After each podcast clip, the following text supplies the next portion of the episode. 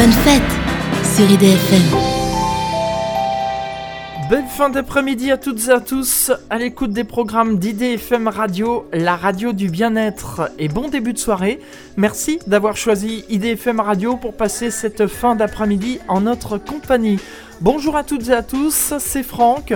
On se retrouve comme tous les troisièmes mardis de chaque mois de 18h à 19h pour l'émission Entre chiens et loups, rubrique À toi les étoiles, émission consacrée à l'astronomie et à l'astronautique qui a une marraine et qui est Daniel Brio, astronome à l'Observatoire de Paris, ainsi qu'un parrain, Jean-François Pellerin, journaliste scientifique. Et ils se joignent à moi pour vous souhaiter la bienvenue pour cette dernière émission de cette année 2021 une émission spéciale, vous avez peut-être entendu la bande-annonce à la radio et remarqué avec l'indicatif un peu spécial.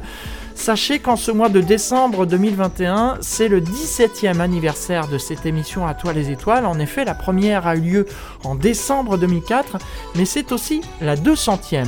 Et à cette occasion, je vous propose une émission ayant pour thème Regard croisé entre un astronaute et un musicien. Je vais donc avoir deux invités ce soir. Tout d'abord l'astronaute qui est Michel Tonini et qui fait partie des dix Français qui sont allés dans l'espace. Il a été euh, chef du Centre des astronautes européens de l'Agence spatiale européenne, membre de l'Académie internationale d'astronautique et il conseille désormais les projets d'exploration spatiale et des vols habités. Michel Tonini, bonjour. Vous avez euh, d'ailleurs écrit un livre qui s'intitule Un café dans l'espace. Oui, j'ai profité du confinement pour écrire un livre.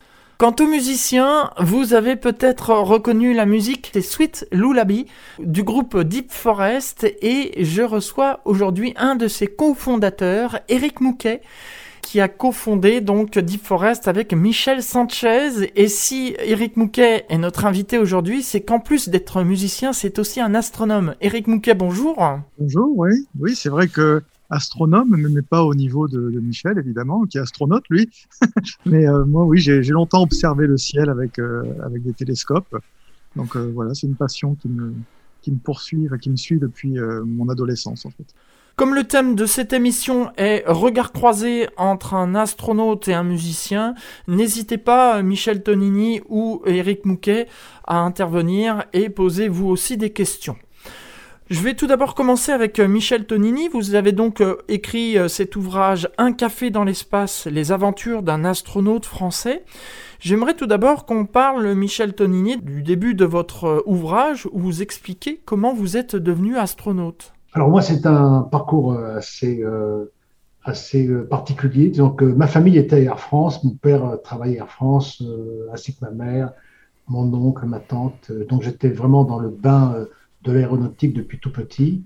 Et euh, on, voyageait souvent dans les, dans, en, Afrique et puis en Amérique du Sud pour. Euh, mon père travaillait dans les, compagnies pour recevoir les avions qui arrivaient à l'époque. À l'époque, c'était des, vieux avions comme les Super G Constellation. Donc, moi, j'étais un peu dans le bain de l'aéronautique, mais euh, malheureusement, je n'avais pas toujours de très bonnes notes à l'école, surtout quand j'étais à l'école en Afrique. On n'avait pas une scolarité très suivie. Et c'est euh, en arrivant euh, en France, euh, à l'âge de 10 ans, que j'ai rencontré mon prof de maths qui m'a fait comprendre que les mathématiques n'étaient pas si compliquées que ça, que c'était un jeu. Et, il m'a fait aimer les maths, il m'a motivé avec les mathématiques. Et donc, c'était mon seul référentiel à l'époque. Donc, je me suis dit que j'allais peut-être être professeur de maths. Mais après, j'ai rencontré un autre professeur de dessin industriel qui préparait aux arts et métiers. Et pareil, il m'a illuminé aussi. Donc, je me dis, bah, je vais être ingénieur, c'est le moment, ma, ma foi. Et après, euh, j'ai eu euh, quelqu'un qui m'a parlé du travail de pilote, et donc euh, je suis allé faire cette carrière de, pilote de chasse, ensuite pilote d'essai, et après je me suis porté volontaire pour essayer le programme de navette européenne qu'on appelait Hermès à l'époque, qui était une navette lancée par Ariane 5. Donc je suis arrivé vraiment pas à pas au, au travail d'astronaute par, par petits bons successifs. Dans votre livre, Michel Tonini, vous racontez que vous avez été d'ailleurs recalé et puis ensuite repêché. Oui, j'ai eu un, problème euh, euh, médical euh, lorsque j'avais 35 ans, un problème à l'œil, hein, des, taches au fond de l'œil qui étaient assez inquiétantes pour les médecins. Et, finalement, Donc moi j'ai tout perdu hein, en une journée. Je suis arrivé, j'étais à l'époque, euh, imaginez-vous, j'étais pilote de chasse avec toutes les qualifications. J'étais pilote d'essai avec toutes les qualifications, chef pilote d'essai. Je m'occupais des programmes d'essai en vol les plus, complexes qu'il y avait en France à l'époque, astronaute. Et, et, du jour au lendemain, un médecin regarde mon œil et me dit bon là il y a un problème grave, on, on peut plus te laisser piloter comme ça. Donc j'ai tout perdu en une journée. Donc je suis rentré au Percaille chez moi et j'ai descendu la pente tout doucement. Donc, je sais ce que c'est que descendre une pente euh, tout à fait au fond. Et puis, je suis remonté un peu la force du poignet avec de, l'espoir, avec, euh, euh, beaucoup d'efforts dans l'équilibre. Et puis, finalement, les, les, Russes sont quand même venus me voir pour réexaminer mon œil. Et c'est grâce aux Russes que j'étais repris comme astronaute. Puis, puis donc j'étais astronaute, puis donc pilote, puis pilote de chasse, pilote d'essai. Et c'est comme ça que j'ai fait mon entraînement en Russie, puis un vol avec les Russes, puis un vol avec les Américains. Tout, tout, est, tout s'est passé à très peu de choses avec euh, un peu de malchance, mais un peu de chance. Et cette, cette malchance m'a aidé puisque euh, elle m'a donné quand même euh, de, la, de la force dans la sélection qui était très dure. Et quand je suis arrivé à Moscou pour la sélection médicale en 1986, vu que j'étais passé, vu que j'étais tombé très très bas, j'étais arrivé avec une pêche extraordinaire qui a fait que j'ai été choisi parmi tous les candidats. Et cela a boosté votre motivation, euh, Michel Tonini. Je me tourne maintenant vers Eric euh, Mouquet. Je rappelle que vous êtes euh, musicien, cofondateur du groupe Deep Forest avec Michel Sanchez. Comment vous, Eric Mouquet, vous êtes tombé dans le monde de la musique et qu'est-ce qui fait que vous avez décidé d'en faire votre profession? Alors bah moi, c'est vers l'âge de 13-14 ans. En fait, euh, c'est une année assez charnière pour moi. Euh, j'habitais à Valenciennes et euh, mes parents ont déménagé à Douai, qui est pas très très loin, une quarantaine, cinquantaine de kilomètres. Et puis donc je me suis retrouvé au mois de juin dans une nouvelle ville avec connaissant personne. Et puis la rentrée scolaire en septembre, un nouveau collège où j'étais j'étais en quatrième à l'époque, milieu du collège, sans aucune connaissance, et je me suis assis euh, par hasard euh, à côté de quelqu'un dans une classe qui m'a dit Est-ce que tu connais euh, Deep Purple? Alors je lui ai dit non, parce que j'étais pas du tout au fait de la musique à Valenciennes. Et il m'a fait écouter de la musique, des cassettes à l'époque, et puis je suis tombé amoureux d'un instrument que j'entendais de temps en temps dans des disques, qui était l'orgue, l'orgamon, un orgue, un orgue électrique assez emblématique euh, dans le jazz déjà et puis dans le rock par la suite. Et cet instrument, la sonorité de cet instrument m'a donné envie de, de, faire de la musique. Alors je, je m'y suis mis euh, tout seul, j'ai appris tout seul et puis euh, euh, j'étais sans doute prédisposé à ça parce que j'ai fait mon premier concert à 16 ans, donc trois ans plus tard. Et puis voilà, en enchaînant les, les expériences avec des musiciens, les groupes locaux auxquels je participais, euh, la découverte des, disques qui sortaient dans les années, euh, dans les années 70, 75, 80, il y avait pratiquement un chef-d'œuvre qui sortait toutes les semaines. Hein, si on regarde l'histoire de la musique, euh, enfin, je parle de la musique pop de l'époque, rock, il y avait tous les grands disques qui sont encore maintenant des références qui sortaient, les Pink Floyd, enfin tout ce qu'on connaît. Et donc, je suis tombé dedans et je me suis dit, bah, c'est ça que je voudrais faire comme, euh, pas comme métier, parce que tout le monde me disait que c'était pas un métier, mais c'était ma passion. Donc j'ai travaillé énormément pour, euh, pour des, pour essayer de comprendre comment fonctionner, pour avoir les rouages intimes de la musique, la mécanique du piano, euh, la dextérité, enfin tout, tout, voilà. Et donc par passion, j'y ai passé des heures et des heures et des heures, et je me suis retrouvé musicien. Et en parallèle, Eric Mouquet, vous vous êtes découvert une passion pour l'astronomie également. Alors ça, c'est quelque chose que j'avais depuis très longtemps parce que j'allais passer, j'avais la chance de passer les vacances chez mes grands-parents dans le Bordelais euh, et euh, j'étais fasciné. Euh, alors évidemment, quand on connaît un petit peu le Nord, le ciel couvert du Nord du plat pays, et quand on arrive en, dans la Gironde, par là, mon grand-père habitait à Saint-Estèphe, donc c'était une région propice à, regarder le ciel. et donc euh, voilà, j'étais fasciné par le ciel et je me suis dit, je me disais, j'aimerais bien regarder avec un télescope. Je fantasmais en fait beaucoup parce que euh, je savais pas ce que c'était que regarder à travers un télescope. Et donc il y avait très peu de, il y avait très peu de revues, très peu de, très peu de, d'informations sur l'astronomie y avait quelques bouquins d'astronomie amateur où c'était pas mal de dessins, il n'y avait pas de photographie beaucoup, mais j'étais passionné par ça. Et ce qui a déclenché euh, par la suite, euh, euh, qui, m'a fait passer à la vitesse supérieure dans l'observation du ciel, c'est quand j'ai eu la chance bah, de, faire un succès musical et donc d'avoir quelques royalties qui me permettaient d'avoir un peu d'argent. Et je me suis acheté un télescope. Et donc là, j'ai commencé.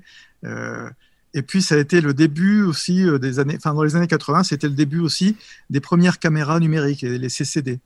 Et donc, comme j'étais moi dans l'informatique musicale et euh, l'astronomie, le, relier les deux, l'informatique musicale, les ordinateurs, les caméras CCD, mettre une caméra derrière à l'objectif d'un télescope et puis regarder, capter les images, faire du traitement d'images, ça m'a passionné. Et donc je suis devenu, euh, euh, on va dire, astrophotographe, mais pas avec de l'argentique, avec du numérique. Et vous n'avez jamais été tenté, Eric Mouquet, lorsqu'il y avait des appels à candidature, de vous inscrire pour devenir spationaute comme Michel Tonini? J'y ai jamais pensé. Ouais. j'ai jamais pensé. Et je crois que non. Je... Alors, je, me suis. Je, sais que j'étais passionné par la. J'ai toujours été passionné par les sciences. J'ai fait les études à l'époque, euh, ce qu'on appelait euh, C. Alors maintenant c'est S, mais c'était C à l'époque. Et donc j'étais passionné par la, par la physique et un peu les maths, mais surtout la physique. Et j'ai toujours été vraiment, vraiment attiré par l'astrophysique la physique des particules, les relier l'infiniment petit et l'infiniment grand, c'est toujours quelque chose qui m'a passionné. Et, euh, ça me passionne encore énormément. Je, toutes les semaines, je regarde des conférences où j'essaie de suivre un peu ce qui se passe. Euh, mais être astronaute, c'est-à-dire aller euh, là-haut, évidemment, j'en rêverais, mais j'ai sans doute pas les compétences et surtout physique, parce que alors moi, je suis, j'ai un œuvre en blioptre, donc là, c'est rédhibitoire. Je crois que je serais recalé euh, direct. Michel Tonini pourrait peut-être confirmer. Alors, euh, pour, pour, les yeux, oui, il faut, il faut, avoir une bonne vue pour, en général pour être astronaute. Ceci dit, maintenant, beaucoup d'astronautes sont sélectionnés. Entre le moment de la sélection et le moment du vol, il se passe quelques années. Donc, certains volent pour leur deuxième vol avec des lunettes, donc c'est pas très très grave. Et euh, Eric, je voulais te dire que nous avons un point commun, euh, parce que tu as parlé de Douai, et moi j'ai commencé, j'ai commencé, j'ai commencé de chasse à Cambrai, qui est juste à côté, donc j'étais à la base de, donc on est, on est, on est voisins, euh, on est à peu près voisins, et toi tu as le goût de la des astres et, moi j'aime beaucoup la musique et j'aurais aimé euh, vraiment jouer un instrument de musique mais j'ai jamais eu beaucoup de temps donc je me, je me contente d'écouter la musique et, euh, et, ma musique préférée comme j'ai écrit dans le livre c'est Simon et Garfunkel parce que mhm. euh, dans, dans, cette musique de Simon et Garfunkel d'abord j'aime beaucoup les, les voix de, de, ces deux chanteurs mais surtout il y avait il y avait quelque chose qui me plaisait beaucoup plus c'était le le bruit du doigt sur la guitare euh, qui fait qu'il fait il, y a, il, y a, une espèce de grincement de doigt sur la guitare sur, le, sur la corde qui est euh, qui est tellement humain et que j'ai toujours été attiré par ça et toujours attiré par la musique d'ailleurs. Euh, quand je fais des, des, rencontres avec des managers sur le management je, je commence toujours la séance par une, une chanson qui est faite par un par un astronaute canadien qui s'appelle Chris Hadfield et qui a chanté Space Oddity de David Bowie, mais il a chanté dans l'espace. Donc il a, il a monté l'instrumentation euh, générale. Lui, là-haut, il, avait juste, il avait juste sa voix et sa guitare. Et il a fait une chanson qui est extraordinaire, qu'on trouve sur YouTube, qui est vraiment très très belle. Et c'est la musique pour nous, c'est quelque chose de très très important parce que ça rentre euh, ça rentre dans les vibrations. Et quand on fait, quand les astronautes font des vols longs de six mois, la musique fait partie d'un des éléments qui les équilibre psychologiquement sur les vols de longue durée. Donc, mmh. on, a vraiment besoin de gens comme vous qui nous, qui nous, qui, supportons, qui nous fassent, qui nous aident à supporter des, des, durées très longues de confinement. Et la musique est un élément très important. Eh ben, j'en suis ravi. Et je savais pour, pour la base des Pinois, parce que euh, j'ai habité à un moment à, à Arleux, et après, à Rumoncourt, encore plus près. Et donc, j'étais, mon studio d'enregistrement était dans l'axe de, de, la, de la piste. Donc, euh, de temps en temps, pendant que j'enregistrais, j'étais obligé, j'étais obligé de stopper pour écouter les, les mirages qui passaient au-dessus. donc, oui, effectivement, on a été voisins pendant un petit moment. C'est rigolo. Justement, nous allons marquer une pause musicale et on va écouter euh, ce titre dont vous parliez il y a un instant, euh, Michel Tonini, Space Oddity de David Bowie et chanté par le commandant Chris Hadfield à bord de la Station Spatiale Internationale. On se retrouve juste après pour la suite de cette 200e émission d'Atoile les Étoiles avec Michel Tonini et Eric Mouquet. À tout de suite.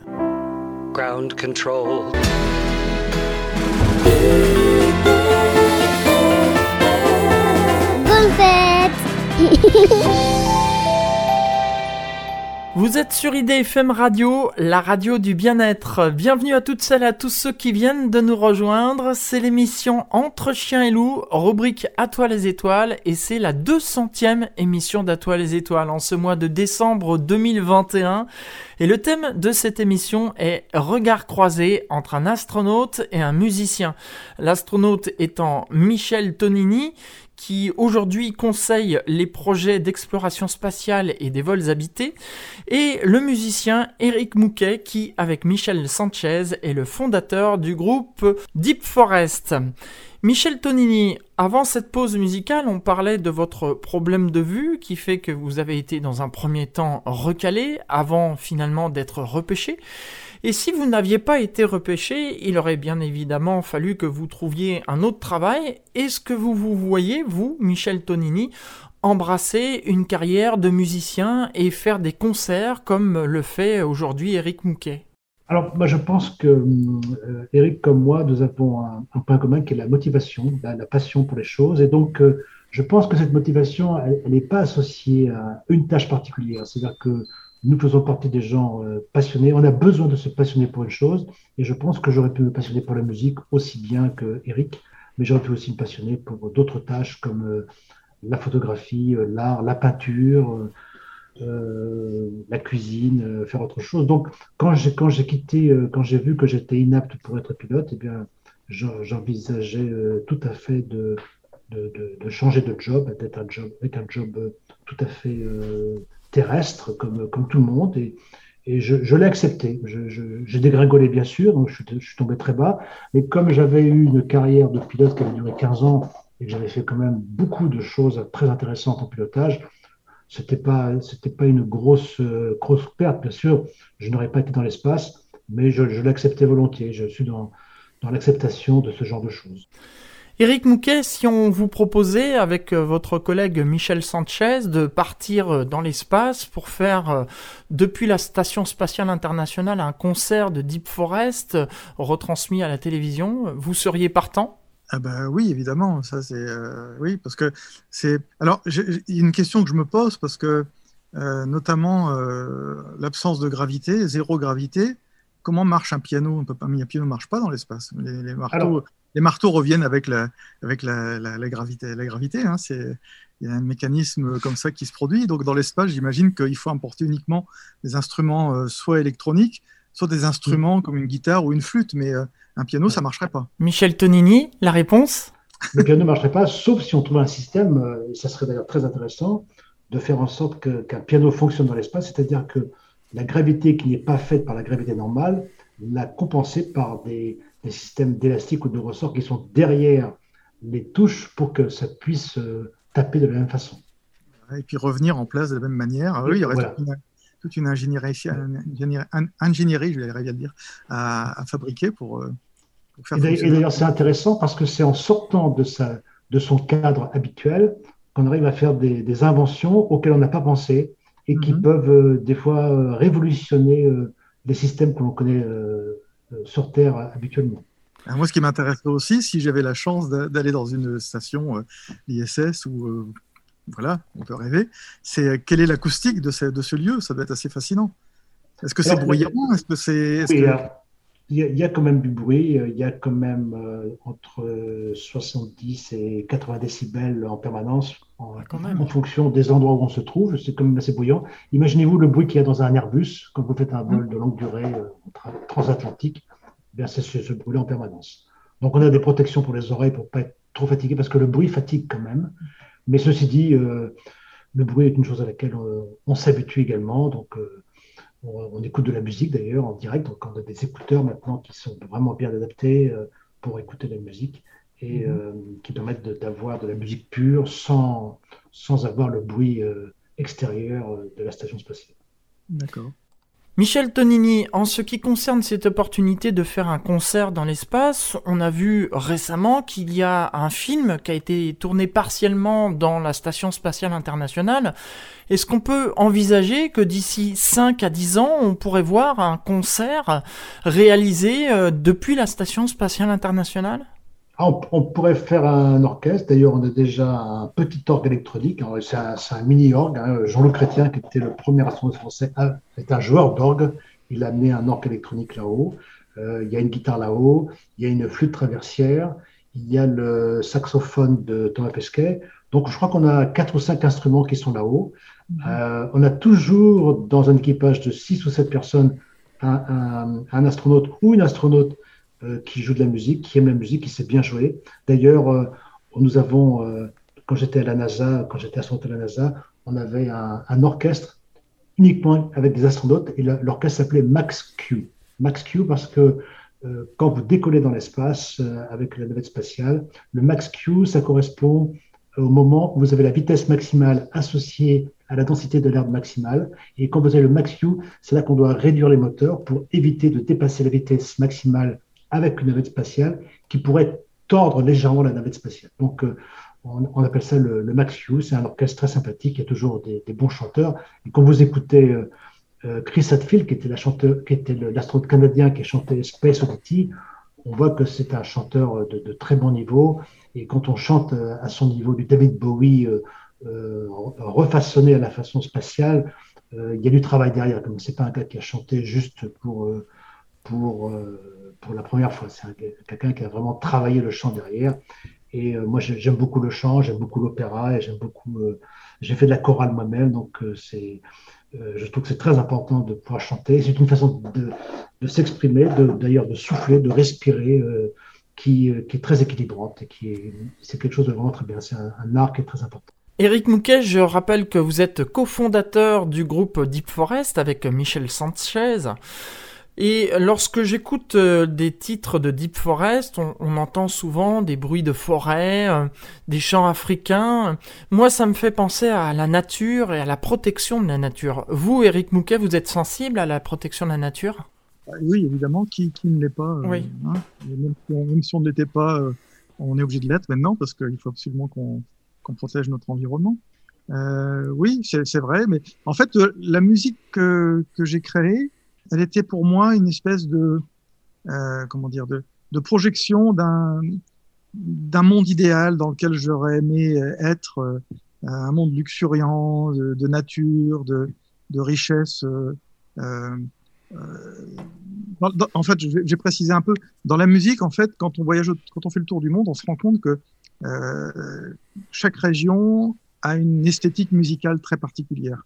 Et, euh, et c'est graduellement, c'est un peu comme les couleurs de peau tout autour de la Terre. Quoi. Euh, plus on va vers le sud, plus ça, plus ça s'assombrit. Euh, plus on va vers l'est, etc. Enfin, et la musique, c'est pareil, c'est coloré en permanence. Et donc, euh, j'avais envie d'incorporer toutes ces, toutes ces saveurs, toutes ces, toutes ces, ces différences dans, dans une musique idéale pour moi. Et donc, euh, je, quand, je, quand je compose de la musique, en fait, en fait j'essaye toujours d'associer des couleurs qui sont, pour moi, je dire le mot exotique, euh, qui ne sont pas de mon environnement quotidien. Donc c'est un peu ça ma démarche quand je fais de la musique, essayer de, de faire, euh, de, de, créer une, une, un paysage sonore euh, idéal dans lequel j'aimerais vivre.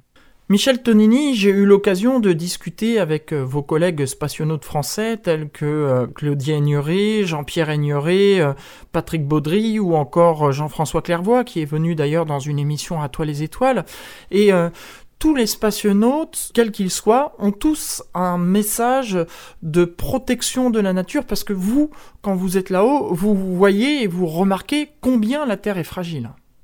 Alors, nous, la chose qui est la plus frappante lorsqu'on décolle, un décollage va durer 9 euh, minutes. Et en 9 minutes, on va passer de 0 à 200 km de hauteur.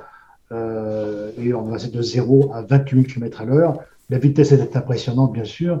Mais surtout, euh, ce qui est impressionnant, c'est que lorsque vous êtes là-haut, vous voyez, comme sur la photo que vous voyez derrière moi, ce petit liseré bleu qui est au-dessus de la Terre qui est l'épaisseur de l'atmosphère et donc qui est à peu près 100 km, qui est même 100 km précisément, et qui correspond à une distance extrêmement courte par rapport au rayon de la Terre. Et la chose que, qui est le plus surprenante, c'est que vous êtes par exemple chez vous un jour où il fait beau, dans la région bordelaise par exemple, vous regardez dans la journée le ciel bleu, et ce bleu vous paraît instinctivement infini. On n'a pas l'impression que ce bleu va s'arrêter. Ce bleu ne correspond qu'à l'atmosphère, et donc cette couche d'atmosphère, elle n'est pas infinie, elle n'a fait que 100 km. Donc il faudrait s'imaginer que vous avez au-dessus de vous juste 100 km, et ça, on n'arrive pas à le palper euh, euh, réellement avec les yeux. Lorsqu'on est dehors, euh, en dehors de la Terre, en dehors de l'atmosphère, on a l'impression de, de voir cette couche euh, extrêmement fine. On la voit de façon très très fine. Et c'est impressionnant parce qu'on se dit si cette couche d'atmosphère disparaît pour une raison ou pour une autre, et eh bien on est tous morts. Et euh, ça veut dire que la, la, la Terre n'a pas de scaphandre, n'a pas d'armure pour se protéger. Et c'est vrai que si un jour on prend le choc d'un immense astéroïde, euh, ça pourrait déchirer l'atmosphère, la faire partir, et là on serait dans une très mauvaise passe. Et c'est pas impossible puisque euh, c'est la raison pour laquelle nous allons sur Mars, que nous cherchons à aller sur Mars pour étudier ce qui s'est passé sur Mars au niveau historique, sachant que sur Mars, on a, pratiquement sûr qu'il y avait des traces d'eau liquide en surface de Mars. Donc il y avait de l'eau liquide sur Mars, ce qui veut dire qu'il y avait une atmosphère sur Mars. Et cette atmosphère a disparu puisqu'il ne reste plus aujourd'hui que 1% d'atmosphère sur Mars. Donc on voudrait éviter que le sort de Mars ne devienne le sort de la Terre. Donc toutes nos missions dans l'espace correspondent à un acte de bienveillance par la Terre, euh, à bienveillance par rapport à la Terre. C'est-à-dire, on ne veut pas euh, exporter les 7 milliards d'humains terriens vers Mars, mais on veut juste euh, étudier Mars pour mieux protéger la Terre par rapport à des cataclysmes qui pourraient arriver, comme celui qui est arrivé sur Mars. Michel Tonini, on a souvent entendu parler de terraformation de la planète Mars, c'est-à-dire la transformer pour la rendre viable comme sur Terre. Est-ce que pour vous c'est une utopie ou ça pourrait devenir la réalité?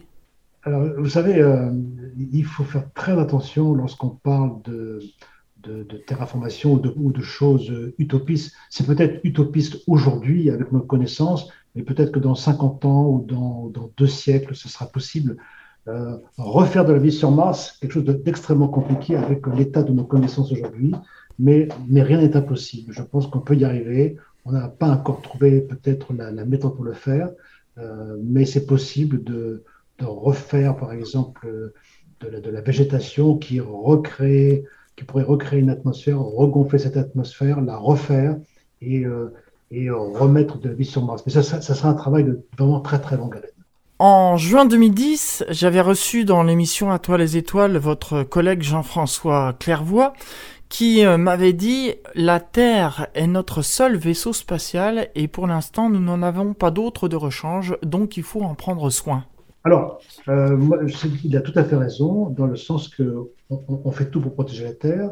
Euh, il y a plusieurs choses, hein. il y a plusieurs axes de protection de la Terre. Par exemple, l'un des axes que j'aime bien citer d'ailleurs, c'est le fait que on a travaillé depuis 1972 euh, au fait de, réaliser une station spatiale internationale dans laquelle volent euh, aujourd'hui au-dessus de nos têtes euh, six ou sept astronautes, dont la plupart sont des Russes et des Américains.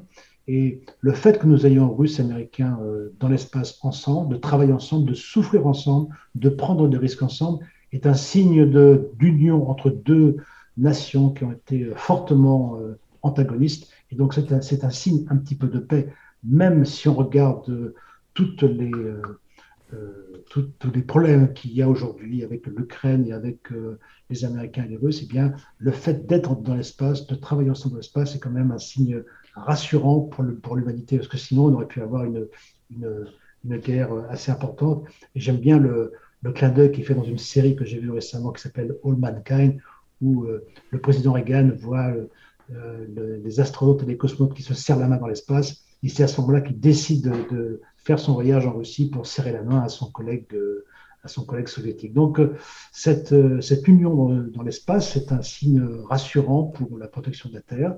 Mais également, il y a des choses qui sont très importantes, comme la fabrication, fabrication de médicaments dans l'espace, qui serait très, qui serait très importante. Trouver de l'énergie dans l'espace ou sur d'autres planètes, par exemple aller sur la Lune, prendre de l'hélium 3, qui est le carburant euh, préférentiel de la fusion nucléaire, qui nous, permettrait, qui nous permettrait d'avoir de l'énergie électrique d'une façon euh, plus écologique. Donc euh, il y a plusieurs domaines qui sont vraiment très sérieusement étudié aujourd'hui dans l'espace et qui permettrait de donner une vie meilleure sur Terre. C'est la 200e émission d'À les étoiles aujourd'hui et à l'occasion de cette émission spéciale, je vous propose un regard croisé entre un astronaute et un musicien. Le musicien étant Eric Mouquet, cofondateur du groupe Deep Forest avec Michel Sanchez. Je vous propose une seconde pause musicale avec un titre de Deep Forest et cette fois-ci ça s'appelle Eponymous et c'est la version 2021. On se retrouve juste après pour la suite de cette émission À toi les étoiles, la 200e. Hello c'est Terry. Je vous souhaite de bonnes fêtes de fin d'année sur IDFM Radio. Vous écoutez IDFM Radio et vous avez bien raison. Bienvenue à toutes celles, à tous ceux qui viennent de nous rejoindre. C'est l'émission Entre Chien et Loup, rubrique À toi les étoiles. Et c'est la 200e émission d'À toi les étoiles aujourd'hui.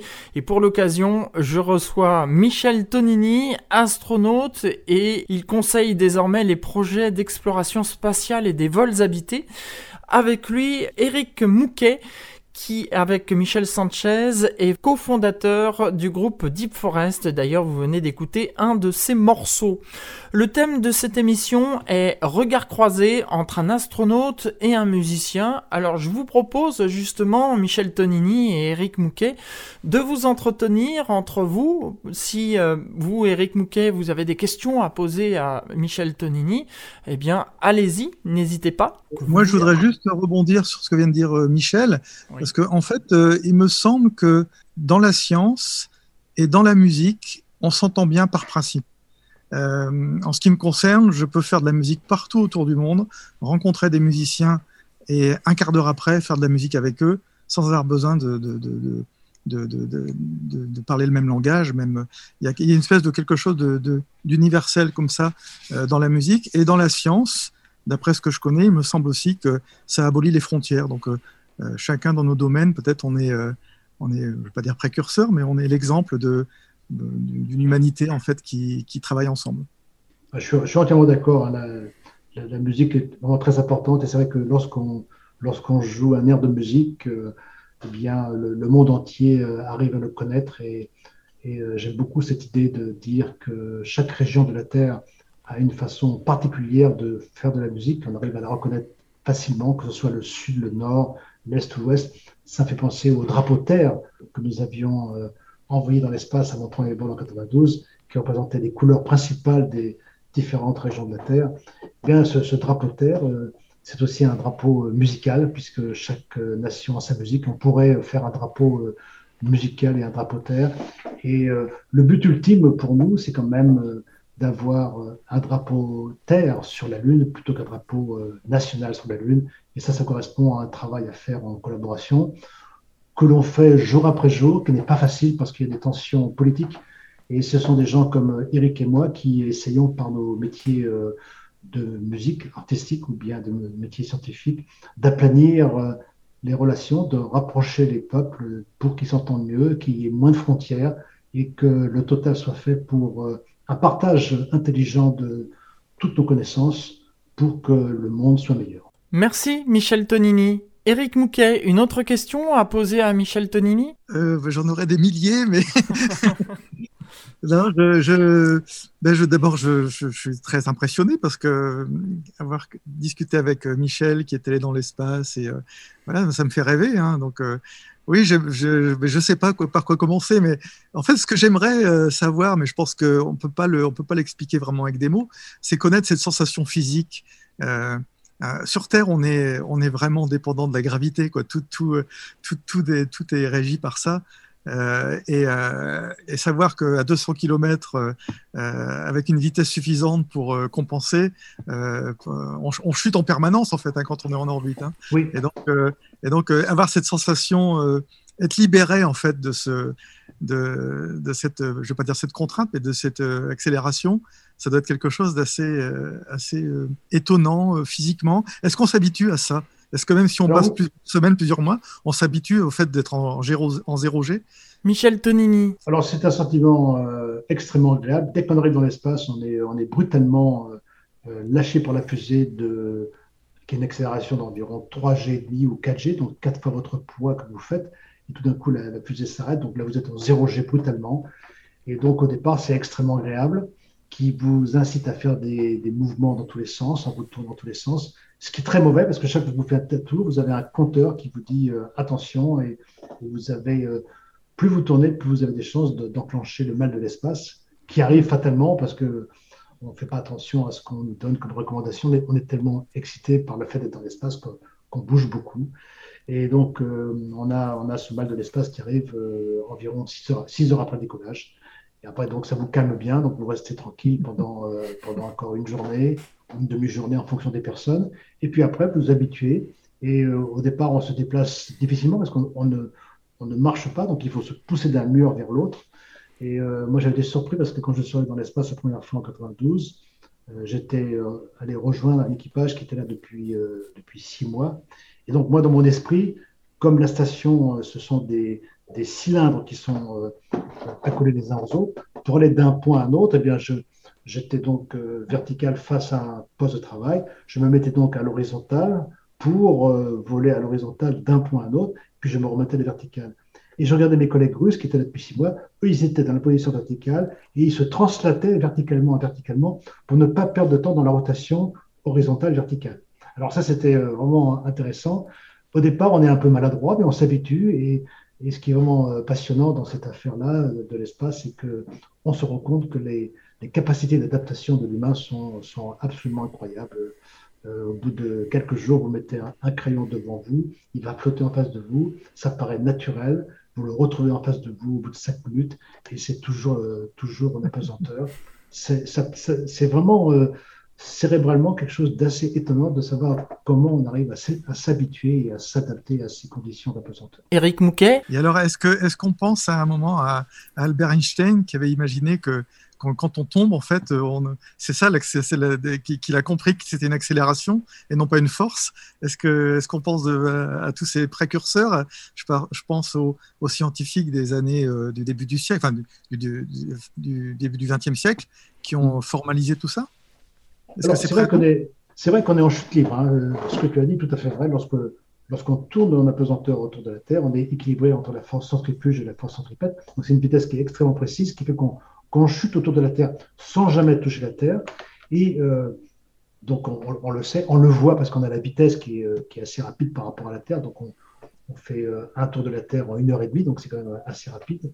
Mais on ne pense pas à la chute. On est, on est en apesanteur, c'est-à-dire que vous êtes dans votre module ou dans, face à une tâche que vous avez à accomplir, et votre cerveau se concentre sur la tâche qu'il a à faire ou sur son module, mais vous ne pensez pas que vous êtes en chute libre parce que ça c'est quelque chose qui serait un petit peu déstabilisant. Vous pensez que vous êtes bien dans un environnement stable et vous restez euh, jour après jour dans cette position-là et euh, ça vous paraît tout à fait euh, serein, presque rassurant. Votre station spatiale devient votre, votre maison confortable. On arrive à dormir tout à fait bien. On est, on est, on est vraiment, on est vraiment à l'aise dans ces conditions-là on est vraiment tout à fait euh, sécurisé dans la station spatiale.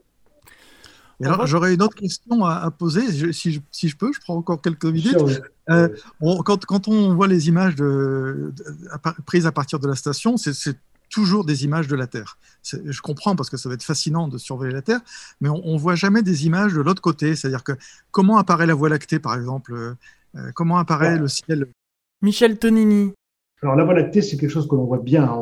Voit, vraiment euh, toutes les étoiles. Il y a d'abord les étoiles, elles ne scintillent pas comme sur Terre, elles sont fixes mmh. parce qu'il n'y a pas le frein de l'atmosphère. En plus, quand il n'y a pas le frein de l'atmosphère, chaque étoile a une couleur différente. Donc c'est une variation entre le jaune, euh, l'orange, le rouge, l'orange foncé, l'orange clair. Donc c'est extrêmement riche hein, comme, euh, comme densité lumineuse. Donc on a vraiment quelque chose de très important. Et euh, on a l'impression que les étoiles sont à des distances différentes. On a l'impression de relief par rapport aux étoiles. Euh, et euh, alors, ce qui est des choses qui sont, qui sont surprenantes, par exemple, la Lune, quand on la voit, on la voit jaune parce qu'on la voit toujours ou blanche dans la journée ou bien jaune la nuit parce qu'elle est éclairée par le soleil. Là-haut, quand on est là-haut, on la voit grise. Donc, c'est quelque chose de, qui correspond aux images qu'on a vues lorsqu'on a vu les atterrissages sur la Lune. La Lune était vraiment grise. Donc, ceux qui iront sur la Lune retrouveront un, un territoire qui est un peu gris, un gris clair. C'est pas, C'est pas extrêmement, c'est pas des palmiers avec des, des, océans comme nous avons sur Terre. Donc, donc la Voie lactée, on voit, toutes ces images, toutes ces couleurs. Et ce qui est surprenant, c'est que les astronautes qui restent là pendant longtemps arrivent à reconnaître certaines étoiles ou certaines constellations plus par la couleur que par la forme. Nous, au sol, on a toujours des dessins, parce que c'est toujours du jaune, donc on fait des dessins. Et là, quand j'étais là-haut, je voulais retrouver euh, l'étoile de mon vol. Moi, j'étais sur la mission euh, euh, Antares. Donc, Antares, c'est le cœur du scorpion, qui est une étoile rouge. Et j'ai dit à, un des cosmonautes, à mes copains cosmonautes, j'aurais bien voir où est Antares.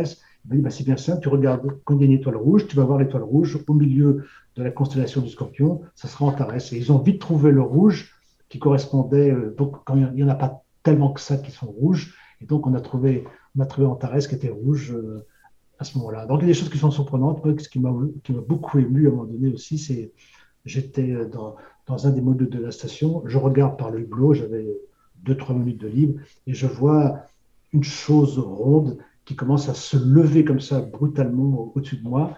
Je dis, mais qu'est-ce que c'est que cet engin-là? En fait, c'était un lever de lune, mais un lever de lune se lève à, à 16 fois la vitesse que vous avez sur Terre je, voyais, cette lune qui partait, qui était prise et qui montait très vite comme ça vers le haut. Et comme on n'est pas habitué à avoir des levées de, lune aussi rapides, pour moi, c'était pas la lune. Et quand j'ai regardé derrière, j'ai dit oui, c'est la lune, mais suis-je bête? C'est bien sûr que ça peut être que la lune. Mais donc, il faut un, petit moment pour euh, réaliser que les choses sont euh, un peu différentes. Et, euh, bien sûr qu'on voit toutes les étoiles. Et ce qui est, ce qui est un peu déboussolant, c'est de savoir que quand vous regardez toutes ces étoiles, eh bien, il n'y a pas de dernière étoile. C'est-à-dire que même quand vous voyez une étoile qui est la plus loin, la plus loin que vous puissiez imaginer, eh derrière, il y a encore des étoiles et que ça ne s'arrête jamais. Il n'y a, pas de finitude, il n'y a pas de mur à la fin de ce monde-là. Ce qui est, si, vous, si vous en réfléchissez beaucoup à ça, ça fait presque peur. Je, dois vous laisser, mais je serais bien resté et j'espère qu'on se reverra avec Eric pour euh, échanger avec, euh, avec, de la musique, ou bien entre, entre Douai et Paris, hein, qu'on se, se, trouvera un jour pour se voir euh, en vrai et non pas en visioconférence. Ah bah, et, avec euh, grand plaisir, grand plaisir. J'habite dans le sud maintenant, j'habite euh, dans, dans, le Périgord, donc euh, plus près de Toulouse que de Paris maintenant. D'accord. Avec grand plaisir en tout cas. Bah oui, partant de, partant de Saint-Estèphe, on doit être, on doit être attiré vers des régions où, où les choses sont quand même très agréables. La gastronomie, hein, la gastronomie. Hein. oui, j'imagine. Eh bien oui, en effet, Michel Tonini, vous avez des impératifs et vous devez nous laisser. Merci beaucoup pour votre participation pour cette 200e émission d'Atoile les étoiles. Je rappelle que vous êtes astronaute et que vous conseillez les projets d'exploration spatiale et des vols habités. Vous avez également écrit un livre paru cette année qui s'intitule Un café dans l'espace, les aventures d'un astronaute français que je ne peux que conseiller. Merci beaucoup euh, Michel Tonini pour votre participation à cette émission à toi les étoiles. À bientôt euh, Michel Tonini. Au revoir Eric, au revoir Franck. Merci. On va marquer une dernière pause musicale et puis on se retrouve pour la quatrième et dernière partie de cette émission Entre Chien et Loup, rubrique à toi les étoiles, la 200e de cette émission à toi les étoiles. Cette fois-ci, il y aura seulement Eric Mouquet puisque vous l'avez entendu, hein, Michel Tonini a des impératifs et doit partir. On écoute un autre morceau de Deep Forest et j'ai choisi Tico. On se retrouve juste après, à tout de suite.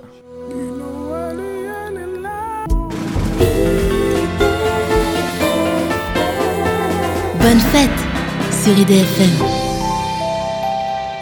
Quatrième et dernière partie de cette émission Entre chien et loup, rubrique À toi les étoiles. Je vous rappelle que c'est la 200e émission d'À toi les étoiles.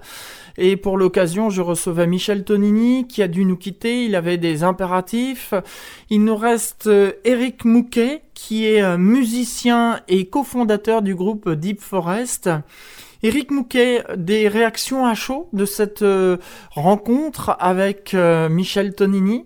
C'est toujours euh, c'est impressionnant de, discuter comme ça avec quelqu'un d'une manière si simple et si spontanée, qui, qui a un parcours exceptionnel quand même. Hein. Il n'y en a pas beaucoup de personnes qui sont allées là-haut. Et donc, moi, je suis comme un enfant. Quoi. Je suis, voilà, que, dire de plus? C'est mon cadeau de Noël, là, presque, avec 15 euh, jours d'avance. Ah bah. merci de, merci d'avoir organisé cette rencontre parce que c'est, euh, ça me fait très plaisir, ça, me, ça m'émeut, ça me touche beaucoup. Et euh, voilà, donc merci. Eh bien, écoutez, je suis ravi d'y avoir contribué, Eric Mouquet. Les habitués de cette émission À toi les étoiles savent que je suis un fan de Jean-Michel Jarre, tout comme je suis un fan de Deep Forest. Je voulais savoir, Eric Mouquet, si vous avez eu l'occasion de rencontrer Jean-Michel Jarre et de travailler avec lui. Non, on s'est euh, on s'est jamais croisé en fait. Euh, curieusement, il suffit d'être français pour qu'on se croise pas, vous voyez. j'ai rencontré beaucoup de musiciens, j'ai travaillé avec beaucoup de monde à travers le monde, mais Jean-Michel non jamais. Donc euh, voilà. Une collaboration peut-être euh, entre Jean-Michel Jarre et Eric Mouquet, ce serait envisageable? Bah, pourquoi pas euh, Tout est possible. Hein, tout est possible. On, fait de la musique tous les deux dans, un, style qui est différent et en même temps qui est assez proche, puisqu'on utilise des, synthétiseurs, on fait de la musique électronique. Donc euh, pourquoi pas un jour peut-être On ne sait jamais les surprises que la vie nous réserve. En matière d'astronomie, on connaît Eric Mouquet puisque vous avez fait des découvertes. Euh, enfin, on dit quand même dans le milieu de l'astronomie, quand on dit euh, Eric Mouquet, euh, voilà, pour certains astronomes, ça parle. J'ai pas fait de découverte. En fait, j'ai toujours été un, j'ai vraiment un amateur, hein, donc j'ai aucune prétention là-dedans. Ce qui, ce, qui, ce, qui, ce qui est vrai, c'est que à un moment, j'ai fait de, de, la, de la photo avec des caméras CCD et que j'ai eu l'occasion de de, de, travailler avec des, des optiques euh, euh, un peu, comment dire, des optiques assez précises, des, télescopes avec des, des caractéristiques euh, un peu supérieures à ce qu'on trouve dans le, dans, le, dans le, grand public. Et donc j'ai fait quelques belles images qui m'ont valu des, voilà, une petit, petite reconnaissance dans le milieu d'astrophotographes amateurs. J'ai une image notamment qui a été primée par le site APOD, Astronomy Picture of the Day, voilà, donc, euh, mais bon, c'est très, euh, c'est très amateur et, c'était surtout très contemplatif. J'avais aucune prétention de scientifique, j'ai rien découvert du tout. Par contre, j'ai fait quelques belles images, oui, c'est vrai. Vous avez de beaux souvenirs sur vos observations? Oui, oui, oui, vraiment. C'est quelque, ce qui me plaisait en fait avec la, les, la technologie des images numériques, c'est de, de, de, pouvoir sortir des images euh, qui étaient supérieures en pas, pas que pour moi, tous ceux qui ont fait de la, CCD le, savent, euh, avec une résolution supérieure à ce que faisaient euh, les, les, astronomes avec l'argentique. Et notamment, je me souviens être allé visiter quelques observatoires avec des amis astronomes et on voyait des photos argentiques de constellations, enfin de, de, nébuleuses ou de, ou de galaxies. Et euh, bon, bah, on, se disait, juste, avec notre équipement maintenant à la maison, on a une résolution meilleure que ces gens-là. Et pourtant, ces gens-là euh, ont fait toutes les grandes découvertes. Hein. Ils ont, c'est eux qui ont, qui ont vraiment euh, donné les, qui ont, qui, ont, posé les fondements de l'astronomie. Mais au niveau de, la, de la résolution de ce qu'on pouvait faire, on pouvait faire mieux à la maison. Donc on avait une petite fierté. Évidemment, on a, c'était bien loin de, tout ce qu'eux ont pu, découvrir, euh, notamment euh, par, le, calcul, par les, observations, par en regroupant des données sur plusieurs années, etc. Mais quand on voit l'évolution des technologies et quand on voit ce qu'on peut faire maintenant avec des caméras CCD, bon, les astronomes professionnels sont beaucoup plus évolués, mais aujourd'hui on arrive quand même à un niveau où on peut faire des choses, c'est fou quoi. Exactement, voilà, c'est ça. Ben, moi, quand j'ai fait de l'astrophotographie, c'était le début de ça. Mmh. C'était le début des webcams et des caméras CCD. Euh, il y avait des, tout le monde découvrait un peu ça. Évidemment, ceux qui, qui étaient dans le, dans le métier euh, connaissaient déjà avant, mais euh, c'était, on avait la chance, en tant qu'amateur, d'être, de participer un petit peu à ce, à ce mouvement. Et euh, le traitement d'image, c'est quelque chose que j'ai, que j'ai découvert qui m'a énormément plu parce que j'ai toujours trouvé qu'il y avait une, une équivalence très très forte entre le mixage de, musique. Quand on fait de la musique, on mixe différentes pistes, on traite le son d'une certaine manière, euh, des fréquences graves aux fréquences aiguës. Et euh, dans l'astrophotographie, quand on faisait du traitement d'image, euh, on traite l'image aussi du, plus sombre au plus clair. J'ai toujours trouvé qu'il y avait une analogie comme ça entre les deux, entre les deux, une passerelle entre les deux, les deux mondes. Eric Mouquet, on arrive au terme de cette 200e émission d'Atoile les étoiles. Je vous remercie beaucoup d'avoir participé à cette émission. Pour terminer, un dernier mot pour nos auditeurs bah D'abord, merci de m'avoir invité. C'était, euh, je, suis très fier d'avoir participé à cette 200e. Euh, Qu'est-ce que je pourrais dire à tout le monde, enfin à ceux qui écoutent, bah, que euh, d'abord je leur souhaite de bonnes fêtes de fin d'année, et puis que bah, de continuer à, avoir, euh, à garder une passion, c'est important de d'être passionné et puis euh, d'essayer de toujours de, de, pousser un peu les limites de sa passion, d'aller plus loin, d'apprendre. Euh, voilà, je crois que c'est la clé du, en tout cas une des clés du bonheur, c'est d'être passionné et de jamais lâcher euh, sur ce qu'on peut acquérir comme connaissance et de partager surtout, parce que voilà, connaître tout seul c'est c'est pas mal, mais connaître à plusieurs, partager, c'est ce qu'il y a de mieux encore. Merci beaucoup, Eric Mouquet. À bientôt. Avec grand plaisir. Merci, au revoir. Je vous rappelle l'ouvrage de Michel Tonini que je ne peux que vous conseiller, pourquoi pas le mettre au pied du sapin. Hein. Un café dans l'espace, les aventures d'un astronaute français. Et puis Eric Mouquet va sortir prochainement également un album, donc à surveiller dans les bacs. Dans un instant, vous allez retrouver Olia et son émission Happy Hour. Quant à moi, je vous souhaite à toutes et à tous de passer d'excellentes fêtes de fin d'année. N'oubliez pas les trois derniers épisodes des feuilletons radiophoniques diffusés cette semaine qui s'intitulent Apollo 13, chronique d'un échec réussi dans le cadre de la 200e émission toi les étoiles. Et quant à moi, eh bien je vous retrouve le 18 janvier 2022 pour la première émission À toi les étoiles de l'année 2022. Bonne fête de fin d'année à toutes et à tous, merci pour votre fidélité, au revoir à tous. Bonne fête